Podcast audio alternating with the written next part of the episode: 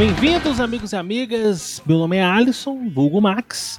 E esse é o Adito Cast, um podcast sobre criação de conteúdo, onde a gente está fazendo toda uma série sobre criação de podcasts. O episódio dessa semana era para ser sobre categorias, mas acabou que a pauta ficou muito complexa e eu me perdi algumas vezes, então eu decidi substituir por outra parte importantíssima na criação do podcast, que é a edição.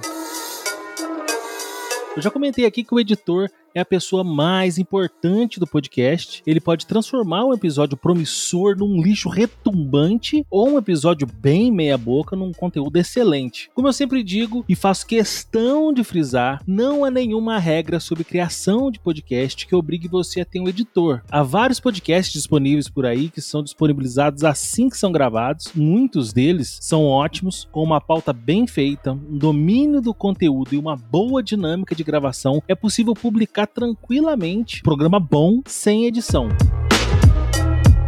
Funções do editor.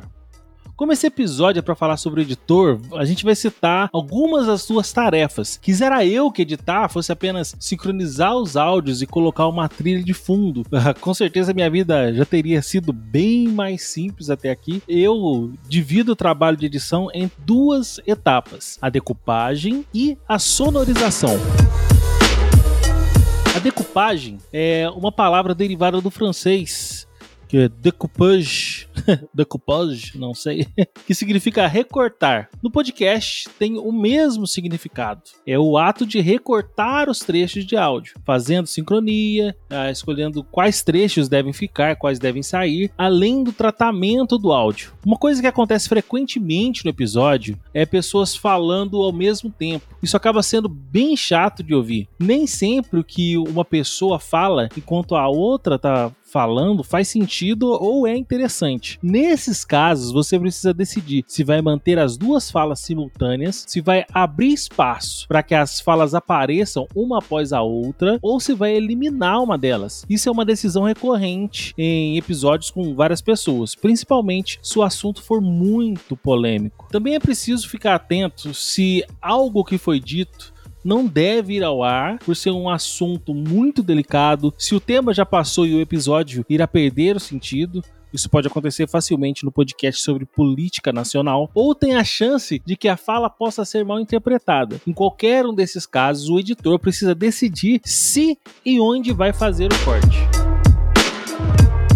costume comum para se gravar um podcast é dar um tempo de alguns segundos no início da gravação para captar o silêncio, para ter um espaço útil de corte ou mesmo para que todos os membros da bancada comecem a gravar. Sobre essa parte da captura de silêncio, eu vou detalhar melhor no episódio sobre programas de edição, mas para não ficar jogado aqui no meio do, do episódio, eu vou explicar por alto. Quando a gente grava em casa com equipamentos baratos, frequentemente o gravador capta ruídos no áudio, às vezes por um problema no microfone, às vezes por parte elétrica mesmo. É bem comum, é bem corriqueiro, não precisa apavorar. Esse ruído costuma ser muito irritante e às vezes pode até causar dor de cabeça em quem ouve. Quando você começa a gravar e deixa uma parte em silêncio, o programa capta apenas o ruído. Com o programa de edição que você domina, é possível selecionar essa faixa de silêncio e usar o ruído como parâmetro para identificar e eliminar o ruído do resto da faixa inteira. Eu espero que tenha feito bastante sentido. Caso contrário, vocês podem pesquisar como remover ruídos no Audacity. Tem vários vídeos no YouTube que ensinam a remover e vocês vão entender melhor como funciona. Essa remoção de ruído também pode ser considerada parte do trabalho de decupagem. Apesar de que é possível que haja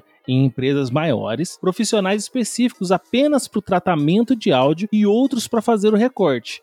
Mas eu acho pouco provável que isso aconteça, porque realmente é um trabalho, digamos, simples e rápido, que se for demandar um profissional só para fazer isso, acho que acaba saindo muito caro. Outra parte do trabalho de tratamento de áudio é a equalização dos áudios. Sempre há aquele membro da bancada que grava com equipamento de algumas centenas de reais e aquele que grava com um microfone de celular. O volume dos dois raramente é compatível. Na maioria das vezes acontece o óbvio e quem tem o melhor equipamento entrega um áudio bem melhor melhor, né? Um arquivo de áudio com uma qualidade bem superior. Um exemplo é quando você está assistindo um filme de ação ou suspense e precisa ficar aumentando e diminuindo o volume, porque quando começa o diálogo, o volume abaixa. E na cena de ação ou quando o vilão aparece, o som fica alto, mas tão alto que a tua mãe grita da cozinha perguntando se alguém tá surdo na casa. Para evitar que isso aconteça e seu episódio fique difícil de entender, com uma pessoa falando numa altura audível e outra numa altura que é bem complicada, bem, bem baixa, o ideal é regular para que ambas fiquem equivalentes. Minha ordem para fazer essa parte de decupagem é começar com a limpeza dos áudios,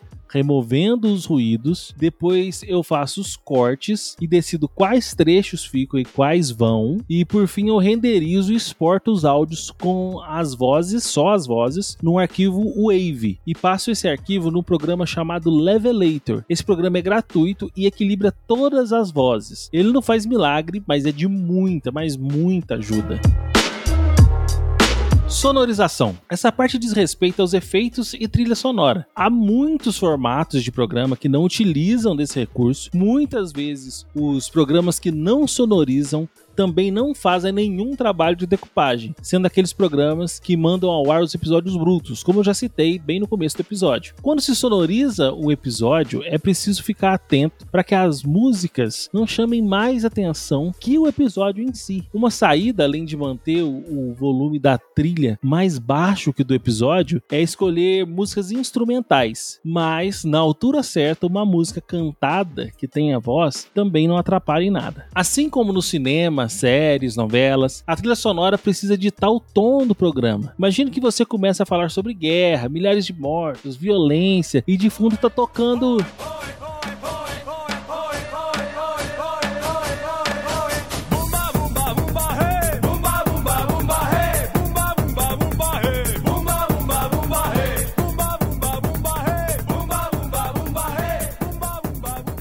Que você tá falando sobre a alegria de ter sido promovido na empresa e tá rolando um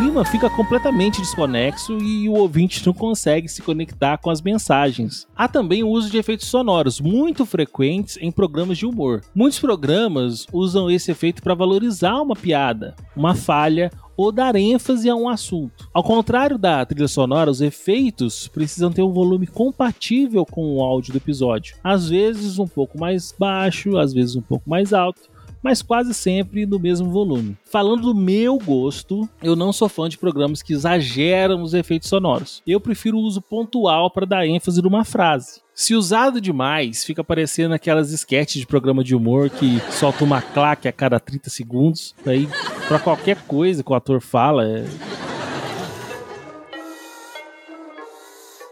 E mais um programa que chega ao fim e hoje eu comentei sobre como fazer uma edição simples, mas efetiva. Eu separei o trabalho em duas partes que é a decupagem, a sonorização. Em decupagem eu levantei a necessidade de ficar atento e decidir quando se deve ou não fazer um corte no áudio para remover ou mudar a ordem das falas, o trabalho de limpeza do áudio, passando da remoção de ruídos e pelo nivelamento do áudio. Em sonorização eu falei da escolha da trilha e porque deve se decidir uma boa altura de volume e na decisão dos efeitos sonoros.